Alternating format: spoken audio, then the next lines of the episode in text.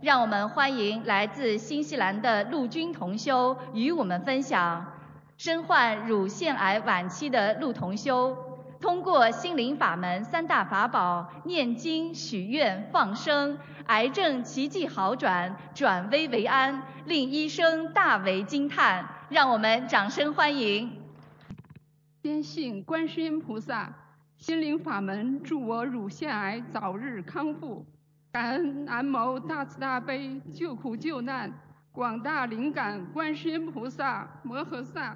感恩南无大慈大悲救苦救难恩师卢军宏台长，感恩十方诸佛菩萨，感恩龙天护法，尊敬的各位来宾和佛友们，今天我非常荣幸能站在这里与大家一起分享心灵法门助我乳癌日渐康复的真实经历。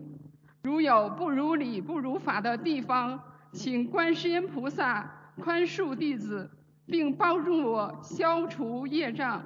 我和父母还有八岁的女儿，是在2012年12月参加第一次新西兰法会后开始接触佛法，全家很快开始念经、吃全素，受益匪浅。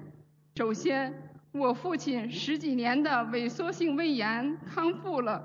第二，我女儿当时扁桃体发炎非常严重，还有鼻炎问题。经过卢台长慈悲开示，我们为女儿念经放生，使女儿免除了开刀之苦。她现在每天做功课，还自己念诵小房子。第三，去年参加法会后，菩萨加持，我找到了一份稳定的工作。然而惭愧的是，虽然体验到了心灵法门的灵验，但我并没有精进修行。今年四月底，颈椎和背部疼痛，同时乳腺有肿块，于是加医为我预约了乳腺检查。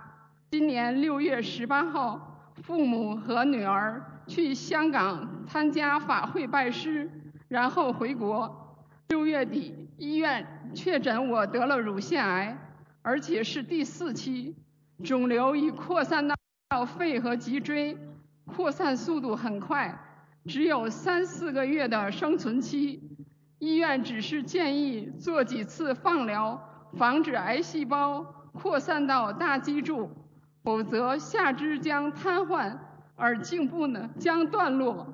当我孤独地面对这突如其来的诊断结果时，我深切地感受到了。人生的无常与无奈，我开始向观世音菩萨许大愿，大量放生和念小房子，并且把礼佛大忏悔文加到了五遍，真心忏悔我所做错的一切。我坚信菩萨一定会救我的。在我孤独面对人生最黑暗的日子里，同修们给了我无微不至的关怀和照顾。同修们为我助念小房子，自愿为我放生。一位同修从国内回来的当天，听到我的消息，立即推掉一个星期的工作，不顾时差，在医院陪我。另一位同修一直在我家日夜陪伴我。七十多岁的老妈妈同修，每天提着篮子来回走一个多小时的路程。给我送来可口的饭菜，真是无法用语言表达对他们的感激之情。我心里非常惭愧，我何德何能？菩萨妈妈慈悲，却给予我太多太多。菩萨妈妈从我得病的那时起，一直都在慈悲加持我。最严重的时候，我不能走路，寸步难行，被弯得像虾米。上半身剧痛，痛不欲生，彻夜难眠，不能自理。我接受了五次的放疗，菩萨妈妈真是闻声救苦，有求必应。每次做放疗的时候，我从内心呼喊观世音菩萨圣号，求菩萨保佑我减少副作用。感恩菩萨妈妈，放疗后除了晕车、呕吐、食欲不振以外，没有常有的副作用。我每天都哭着问菩萨：为什么我会得如此严重的病痛？菩萨慈悲，让我梦到了生病的因缘。我在前世将我的恩人烧死了。那天清晨的梦境栩栩如生，梦醒时分，我依然对梦中的人物场景记忆犹新，这让我十分震惊。也解开了我的困惑。我这一生循规蹈矩，朋友眼中的老实人，可是我婚姻不幸，又遭遇重病，这就是自己前世造的恶因，今生苦尝恶果。我每天流着泪念诵礼佛大忏悔文，深深的忏悔，有的时候会痛哭流涕，可以真实的感受到。菩萨妈妈低眉垂眼，用心聆听一个犯错的孩子在真心忏悔，感恩菩萨妈妈慈悲，原谅我的过错。在一次去医院的救护车上，我在念诵大悲咒，突然眼前出现了粗黑体的数字两千三百五十三，我想这是菩萨妈妈慈悲开示我所需的小房子数量。现在小房子已经烧送一千多张了。我之前发愿放生十万条鱼，现在已经放完，身体好转的很快。这些小房子大部分都是我爸妈助念的，他们年岁已大，尤其是我的妈妈，承担着一切家务，照顾我的起居，还要跟我爸爸轮流接送我女儿上学。妈妈负担这么重，依然挤出时间给我住念小房子。我在这里向菩萨妈妈、向师傅、向我的父母真心忏悔我的过错。八月三号是观世音菩萨成道日，菩萨慈悲加持我，我终于又可以走路了，弯腰也不痛了，可以跪下来给菩萨妈妈上香了，脖子也不用戴护套了。根据几次验血报告的比较，身体的指标已经向正常值发展，甚至有些指标已经达到正常值。这些数据让主治医生惊讶不已。只有我们学佛人知道，这一切的一切都是菩萨的慈悲加持。学佛后，学佛后，尤其是经历这么大的劫难后，我深深的体会到。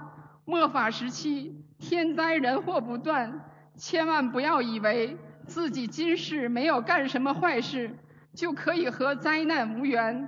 累世的恶因机缘成熟，就会变成灾难，说来就来。我就是一个活生生的例子。千万不要等到大难临头才去寻找良药，未雨绸缪。我们尽早学习佛法，知因了果。平时多积累功德，消除业障，就能提前避开灾难。我陆军发誓，今后余生，我一定要正信正念，谨遵师训，坚定信念，一门精进，做菩萨妈妈的千手千眼，做师傅的好弟子，广度有缘众生。感恩观世音菩萨，感恩恩师卢军宏台长。感恩大家。下面让我们欢迎来自新西兰的李宪春同修与我们分享。学佛多年，年近古稀的李同修，通过修习心灵法门，诸多身体问题奇迹痊愈，博缘具足，倍感珍惜，人生充满希望。让我们掌声欢迎。尊敬的各位来宾、女士们、先生们，大家好。首先，感谢大慈大悲的观世音菩萨，感恩诸佛菩萨龙天护法，感恩舍身忘我救度众生的卢俊宏台长。我今天要和大家分享的是我从开始学习心灵法门到现在的经历和感受。我接触佛法已经有二十几年了。我从九一年开始吃素，九二年的时候我就皈依了佛门。移民纽西兰以后，我的孩子为了方便我礼佛，特意找了一个离寺庙很近的地方居住。当时家里也设有佛台，我每天除了在家做功课以外，还经常去附近的庙里礼佛。这样的生活一直维持到了二零一四年一月份的临近春节的时候。有一天，我在似睡非睡的状态下，突然看到从我背部出来一个人，面对面坐在我前方四五尺远的地方。他面带微笑，和我自报家门。听完他的话之后，我才知道，原来他曾经是我四十九年前订过婚的男朋友。虽然我们四十九年未曾见面，我还是想问问他生活的怎么样，他的孩子们都好吗？可就在我刚刚要问出口的时候，突然发现，在他的耳朵上有青筋暴起，我推断。他很有可能是因为脑出血过世了。讲到这里，我就开口问他：“你是不是已经死了？”话才说完，他整个人就像一张照片一样，一下就倒了。然后我面前就出现了一幅幅的画面，这其中有的是在太平间停尸房，有的是在医院的急救室里抢救。他们就像电影一样出现在我眼前。接下来的几天，我又做梦，梦到了两个在中国老家的人。他们的样子在梦中看起来都很穷。做梦之后，我曾打电话回老家询问，家里人告诉我，我问的那两位无一例外全部都走了。放下电话，我才恍然大悟。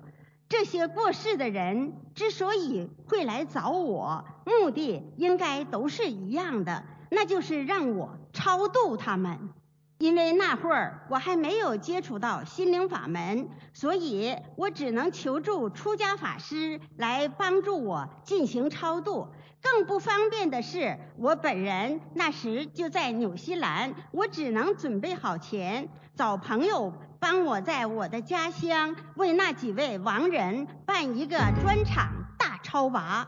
可是不巧的是，那时候我的家乡正赶上一场地震。就在我每日着急的时候，我无意间看见了奥克兰共修组在报纸上刊登的关于心灵法门的介绍。介绍里说，可以通过自己念诵小房子的方法来超度亡人。这正好解了我的燃眉之急，于是我按照报纸上的地址找到了共修组，不仅请了小房子回家念诵，还请了很多台长的书回家，开始边念经边读书。尽管在刚开始念诵小房子的时候压力很大，但是在我的努力之下，我的梦境有了很大的转变。梦中的亡人，有的衣着靓丽，和我挥手告别；有的笑容满面的回来看我。在我认识到小房子的作用真实不虚的同时，我对心灵法门也是越发的深信不疑。我先后用念诵小房子的方法超度了我流产的孩子、有恩于我的孤寡老人、养父养母、亲生父母以及公公婆婆，总共有三十五人。就这样，我的。我的身体感觉越来越轻松，好像变了一个人似的。大家别看我现在精神这么好，说话底气又足，其实我是一九四七年生人，今年六十八周岁，已经是快进古稀之年的人了。我虽然现在身体好，但是在零八年的时候，我的腿部健康状况急剧下降。当时医生想让我做换膝盖的手术，但是被我拒绝了。学习了心灵法门以后，我腿部的健康状况开始逐渐有所好转。但真正好起来是在今年的二月份以后。二零一五年二月，我有幸和各位同修一起去悉尼参加法会，而且更幸运的是得到了师傅指点。师傅当时跟我说，我肾脏有问题，要烧小房子，烧送的方法按照二十一张一钵，这样一钵一钵的烧下去。从悉尼回到。回到家以后，我就赶紧按照卢台长教我的方法去做。现在我不但肾脏好了，腿也完全康复了。学佛人不打妄语，我现在就给大家做个动作，用事实告诉大家我的腿究竟康复到什么程度。耽误大家一分钟，不好意思。不瞒大家。我小的时候确实有练过一些体操，但是那要追溯到五六十年前。而且在我学习了心灵法门，并且坚持按照台长的方法念经、许愿、放生以后，我整个人现在不仅是腿好了，身上的其他大小毛病也开始逐渐减少和消失。最近一次体体检的结果出来时，我欣喜地发现。我的各项化验结果都非常标准。更有趣的是，我身边有很多人都和我说，我的面相越来越好看了，精气神儿也越来越足了。不仅如此，我还明显感觉到，在念了心经以后，我整个人做事明显比以前有条理多了，而且遇到事情的时候处理方式也比以前更有智慧了。看来返老还童、延年益寿不是可望不可及的事。只要你找到妙法，信愿行具足，就大有希望。一说到妙法，我就想起师傅举过的一个例子。师傅说：“条条大路通罗马。”但是看你怎么走，可以骑自行车，可以坐汽车和火车去。但是真正聪明的人会选择坐着飞机，品着咖啡，用最快的方式到达。时间是如此的宝贵，我们一定要抓紧时间学佛修心。有妙法的帮助，我们就能事半功倍。现在在全世界范围内，已经有超过一千万人在跟随卢军红台长学习心灵法门了。在这么短的时间内，能够有这么多的信众，就足以说明了心灵法门的真实不虚。佛法难闻，今已闻；良师难遇，今已遇。请不要错过机缘，能够遇上师傅卢台长，是我们今生今世的大福报，也是我们在多生多劫中种下的善根和福德成熟之后所结出的善果。我愿今生今世不。是生生世世都永远跟着观世音菩萨和卢台长弘法度众，也愿今天到场的各位有缘众生和有志之士，能够和我携手共进，延年益寿，脱离六道，共证菩提。感恩大慈大悲救苦救难广大灵感观世音菩萨。感恩诸佛菩萨龙天护法，感恩大慈大悲忘我救度的卢军红台长。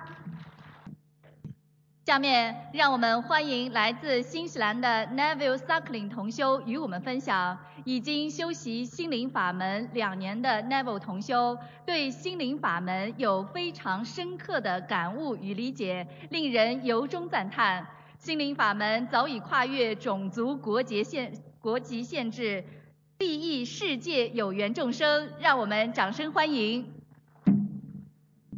My name is Neville Suckling, and I would like to welcome everybody here to this life changing and energy boosting weekend. A special welcome to those visiting from overseas. My talk today is headed up Get Connected.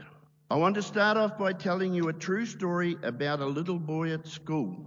This teacher was a very good and highly respected teacher, but every day there was this little boy called Tommy who always sat in the front row and never paid attention, never mixed with the other children, and never participated in her discussions. Miss Brake, Tommy's teacher, took an immediate dislike to this boy, so much so that after a few weeks she made an appointment with the headmaster to see if Tommy could be removed from her class. The headmaster went and got all Tommy's reports and started looking over them with Miss Brake.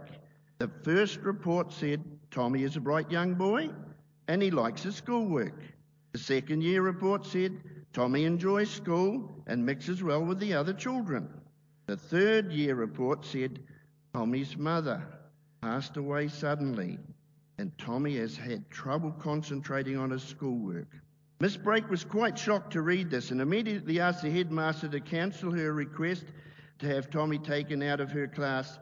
That afternoon, she asked Tommy to stay be- behind after school. She sat him down and said, Tommy, I would like you to be my number one student and come top of the class this year. Tommy's eyes lit up and he said, Really? Would you really like that? Miss Brake said, Yes, Tommy, I would be so proud of you if you could come top of the class. Tommy was very excited and worked very hard. A few weeks later, it was Miss Brake's birthday. All the rich children gave Miss Brake very expensive presents, all beautifully wrapped in pretty paper and tied up with bright coloured ribbons. Tommy didn't have a lot of money, so he waited till she had received all the expensive presents and then walked slowly up to Miss Brake with his head looking down and asked Miss Brake to receive his present, which was wrapped in an old stained brown paper bag. Miss Brake opened it up and found a half empty bottle of perfume that Tommy's mother had left when she died. Miss Brake sprayed some of the perfume on her neck and bent down and gave Tommy a big hug and thanked him very much. Tommy held her tight and looked up with tears in his eyes and said, Miss Brake, you smell just like my mama. Tommy worked very, very hard that year, and guess who came top of the class that year? Yes, Tommy did. At the end of the first year at junior high, Tommy wrote a letter to Miss Brake and told her he was number one in that new class and that Miss Brake was the best teacher in the world. Each year, Miss Brake would receive a letter from Tommy telling her how well he was doing at school and always ended the letter by saying, Miss Brake, you are still the best teacher I ever had. Finally, Miss Brake received a letter from Tommy in a very expensive envelope, and the letter said, Miss Brake, I am now a fully qualified lawyer and have my own business, and I have met a most beautiful lady, and I'm going to marry her. Please accept this wedding invitation as I would like you to sit in the chair that my mother would have sat in if she was still alive. And Miss Brake, you are still the best teacher in the whole world. This story I have told you because it is very true example of what is happening in the world today. Master Lou keeps teaching us how important our minds are, and our minds need to be connected to a higher energy. What Miss Brake did was getting Tommy's mind connected to a higher energy. Master Lu says, as we connect our mind with Guanyin Bodhisattva, we will be able to receive the energy field from Guanyin Bodhisattva. I'll do a little demonstration about my life. I was, I was going in all directions, trying to find out where I could find satisfaction. It was very stressful. I tried this way, I tried that way, I tried this way, and the stress was just too much. And eventually, Master Lu took me and he connected me to this higher energy. And the whole of my life changed completely. I never knew that I could be, thank you, I never knew that I could be in such a, a, a space. My whole mind and attitude had changed. So Master Lu has connected me to this energy field, and to do this, Master Lu has helped me to empty my mind. I give you an example of this. My uncle had a beautiful, big, strong, elegant horse, and has always stayed beside the farmhouse because the farmer had put an electric fence with just one tiny little wire running round the paddock.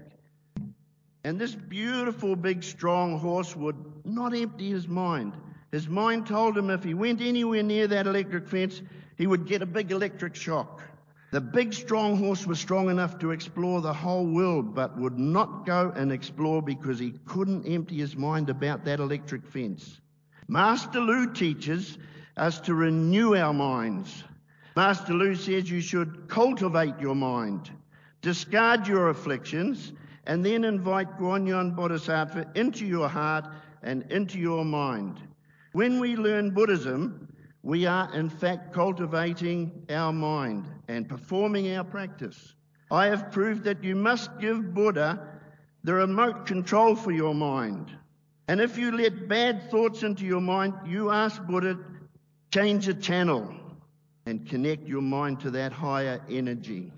When you have the right mind, everything will go smoothly, and when you will fulfill that beautiful prayer I pray so often give me wisdom, give me a pure mind, calmness, and be free from affliction.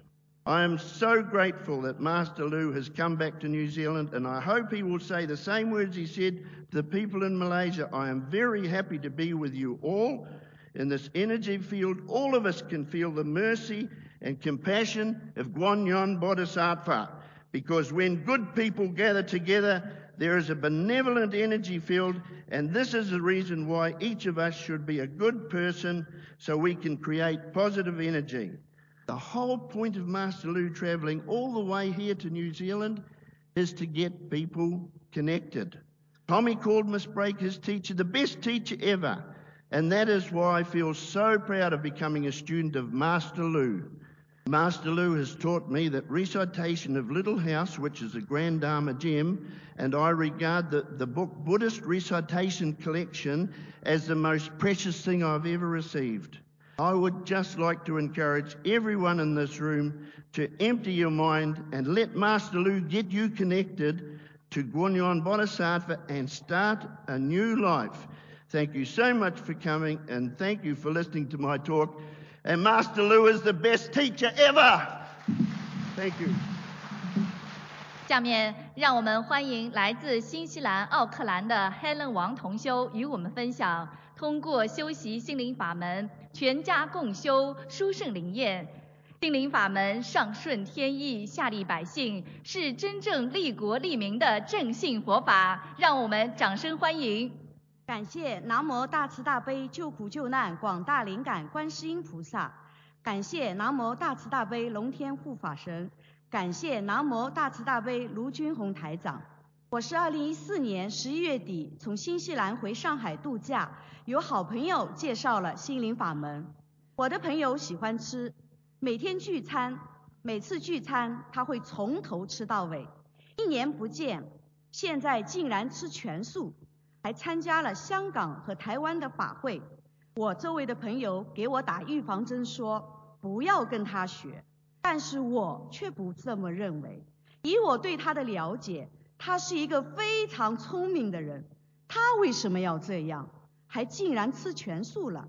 带着这份好奇心，也带着一颗求证的心，我看了卢台长的铁片，听了录音，也看了入门手册。一命二运三风水佛学问答以及白话佛法等书籍，顿觉恍然大悟，并且深信不疑。十二月二十二号冬至的那天，因为先先生痛风发作，所以为先生去放生。当看到鱼儿在水中的欢快，并看到了鱼儿的感恩，我油然产生了本能的慈悲心，当即对着天空，对着观世音菩萨发愿。今生今世绝不再吃鱼了。傍晚感到头痛欲裂，当晚看完白话佛法，躺在床上无法入睡，心中突然有意念，祈求观世音菩萨保佑我。接下来神奇的事情发生了，一阵强烈的电流从我的头顶直入，头一下子就不痛了。我马上告诉我的先生，我的头不痛了。又一阵一阵的电流从头顶穿入我的身体，浑身舒畅。一个晚上都在迷迷糊糊当中，也不知是睡着了。神奇，神奇的是，第二天起来精神百倍，浑身轻松，对着镜子一照，整个脸透亮了，白了许多。我知道这都是观世音菩萨的慈悲和加持。就在那一刻，我突然感悟到佛法真实不虚，于是当即发愿吃素。当时考虑到父亲做饭不方便，就跟菩萨说了荤边菜的问题，然后跟随卢台长，跟随观世音菩萨弘法度人。之后我就积极行动起来，开始念经、念小房子，热忱度人。朋友们看到我的改变，都觉得不可思议。二零一四年十二月三十一号在上头香时，我明确的许愿：终身吃素，终身弘法。从闻得佛法开始修行心灵法门到现在，短短十一个月的时间，我们全家发生了好多殊胜的变化，在这里简单分享给大家。首先是我自己的变化，我结婚快二十年了。每天在家无所事事，要么看看韩剧，要么上网乱购物，要么批评女儿，要么批评老公。现在我彻底换了一个人似的，精力充沛，也不乱发脾气了。父女俩开心的不得了，朋友们都惊叹惊叹佛法的神奇，心灵法门的灵验，感恩观世音菩萨。其次是我女儿的改变，以前我要盯着她学习。拉琴、弹琴，每天为这些事发火。现在他自己一周念三张小房子。他说要好好的消业障，这样拜师就可以在天上有一朵莲花。他要和爸爸妈妈一起学佛修心、弘法度人。另外还有一件奇妙的事情，有一天我女儿撒了一个小谎，爸爸严厉的批评她，她有一开始的抵触、解释。到后来，居然越来越诚恳地接受批评。晚上上晚香的时候，跪在佛台前哭起来了。第二天，他才告诉我们说，当爸爸在批评他的时候，他听到了一个低沉的声音在他耳边念经，让他感到非常的亲切、平和，也让他越来越觉得爸爸的批评是对的。现在，他自觉做该做的事。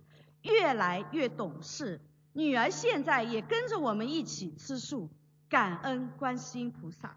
还有我爸爸的改变，去年十一月底回国时，我爸爸身体很不好，腿脚不灵便，我给他找过中医西医，推拿针灸都没效果。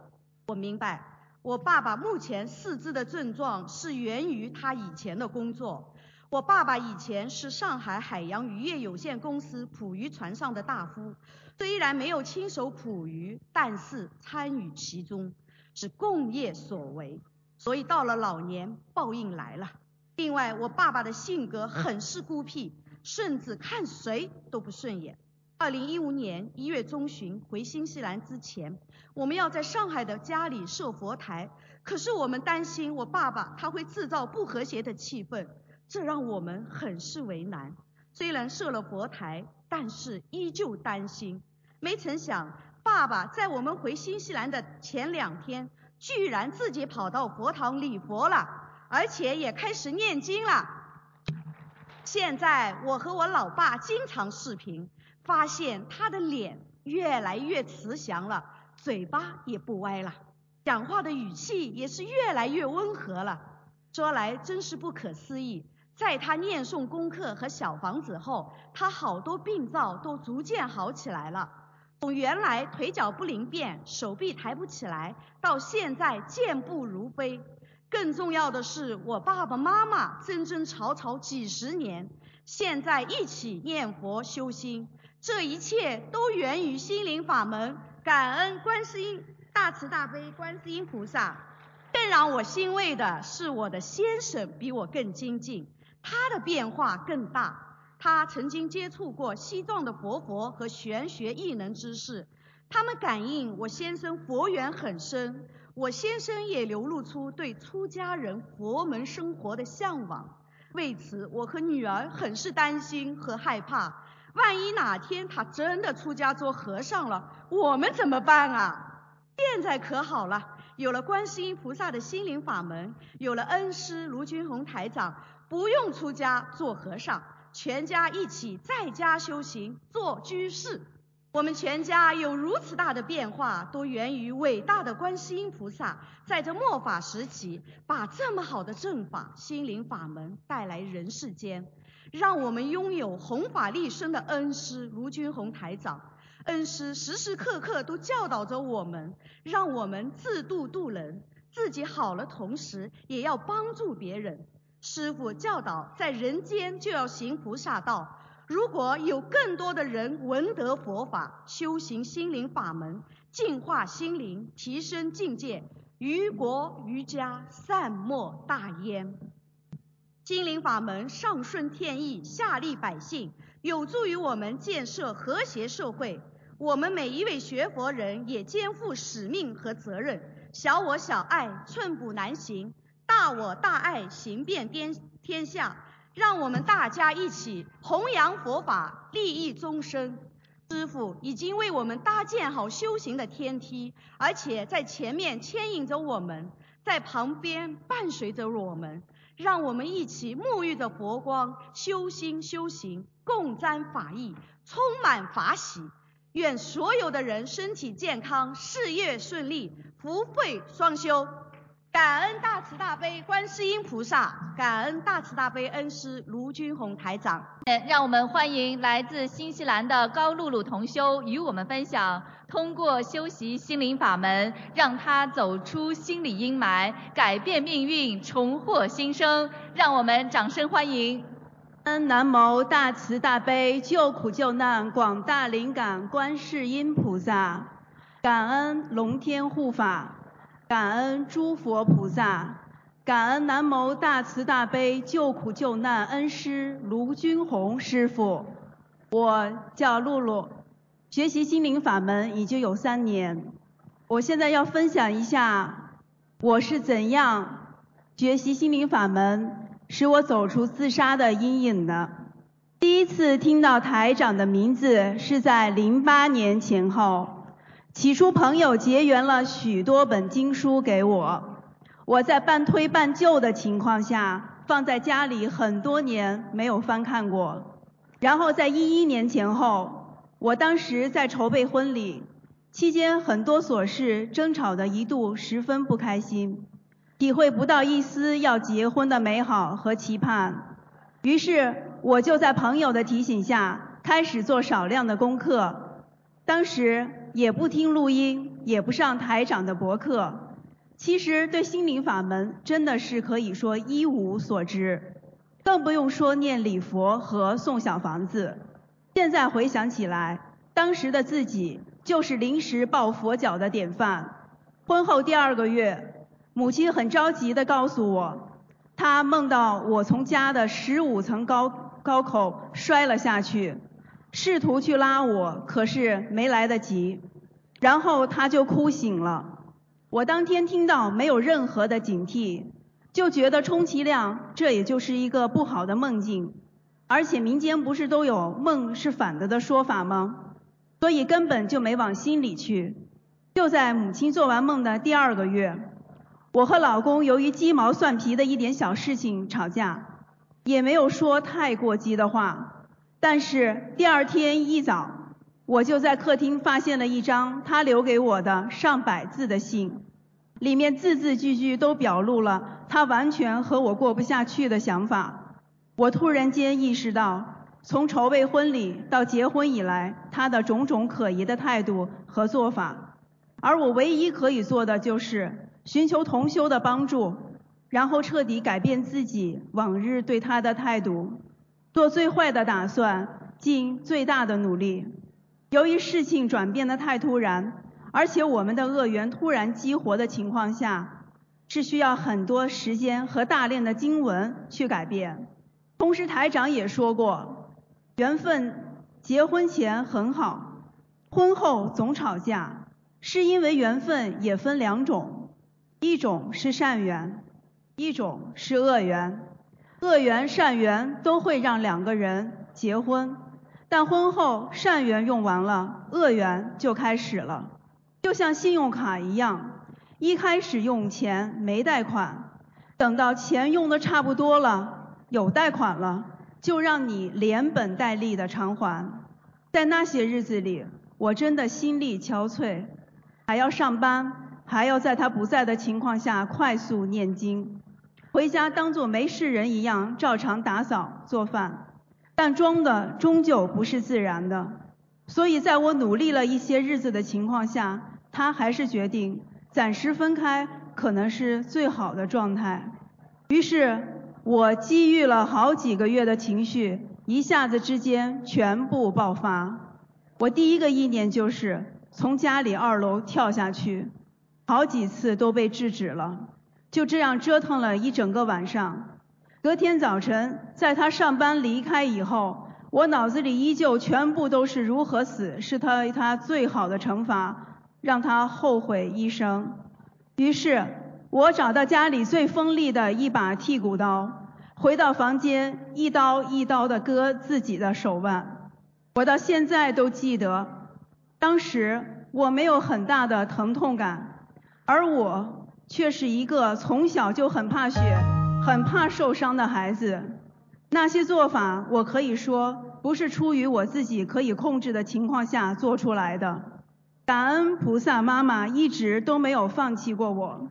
从小到大，我经历过好几次很危险的事故，几次险些致命，都安然的活下来了。这次也不例外。就在我割了四五刀的时候，我的一个好朋友由于担心我，给我打了一个电话。我被电话声突然惊醒，然后他听到我语气很不对，迅速就飞奔了过来，把我骂醒。就在那个瞬间。我才清楚地看到我对我自己做了什么，疼痛感随之而来。如今事过境迁，除了刀疤还淡淡地留在那儿，我的往事也如同别人的故事一样了。在我们分开以后，我曾无数次的在佛坛前哭着问菩萨：为什么我这么年轻，条件也没有很差，会遭入如此下场？菩萨慈悲托梦给我，梦境就是一个很漂亮的女孩子死在了我面前。我至今不知道是我杀还是她自杀。不过我醒来的第一个意念就是那个女孩子是我老公。自从那天起，我心里的恨渐渐放下。接下来我梦到过台长好几次，在我梦中加持。一次是在我家园花园里翻着跟头逗我开心，我就毛抱上去我和老公的生肖。台长说我的时候眉飞色舞，说老公的时候就一脸的不开心。第二次，台长在我家里给我看图腾，说我以后的那个缘分是怎样的一个人，形容的很具体。我起来以后都没有忘记那个梦境，之后我就明白了。我和老公的缘应该是尽了。在我刚开始念诵小房子的时候，曾梦到过一艘好大的船停泊在大海上等着我，而我为了回去帮爸妈收拾行李，耽误了出发时间。等我准备好到达的时候，船已经要驶走了。但是上面有人给我扔来一个小小的浮滑艇，然后我就梦醒了。第二个梦境是一个特别的预示梦，在前夫离家不久，我梦到他回来和我再次要求尽快回国办理离婚，我不同意，大打大闹，然后从家二楼窗口一跃跳下，他伸手拉住我，但是他并没有用力，很快笑着放手了。我原以为会摔死，谁知道松手后，我的脚却可以踩在阳台。然后眼前的花园竟变成了汪洋大海。这个梦做了没多久，他真的就回来找过我，说的话连表情都和梦里的一模一样，而我却没有做任何过激的反应，只是让他回去再次考虑清楚。他很不可思议地看着我就走了。感恩菩萨加持，没有菩萨妈妈的加持，也许梦境真的就会重演。最后，我想说的是，我们学佛人选择了一条和普通人不一样的路在走，所以在路上，我们必定会遇到和普通人不一样的风景和人生。请大家一定一定记住，不要觉得自己念了几天经就百般的看不惯周围的人和事，因为我们人生下来的境界和根基就是不一样的，都是前世注定的。所以，当我们的至亲还不信佛，还诋毁我们的时候，多多耐心的给他们诵心经和你与他们之间的解结咒。如果觉得冤结较深，可以加送化解冤结的小房子，同时找出为何周遭人不支持的原因，从自己检讨，是不是我们只注重了念诵经文，而忽略了修心呢？自己以前的坏脾气、坏习惯，有没有通过学佛意识到、克制到呢？有任何事情，有没有像菩萨和师父一样做到大度圆融呢？感恩南无大慈大悲救苦救难广大灵感观世音菩萨摩诃萨，感恩南无大慈大悲救苦救难恩师卢军宏台长。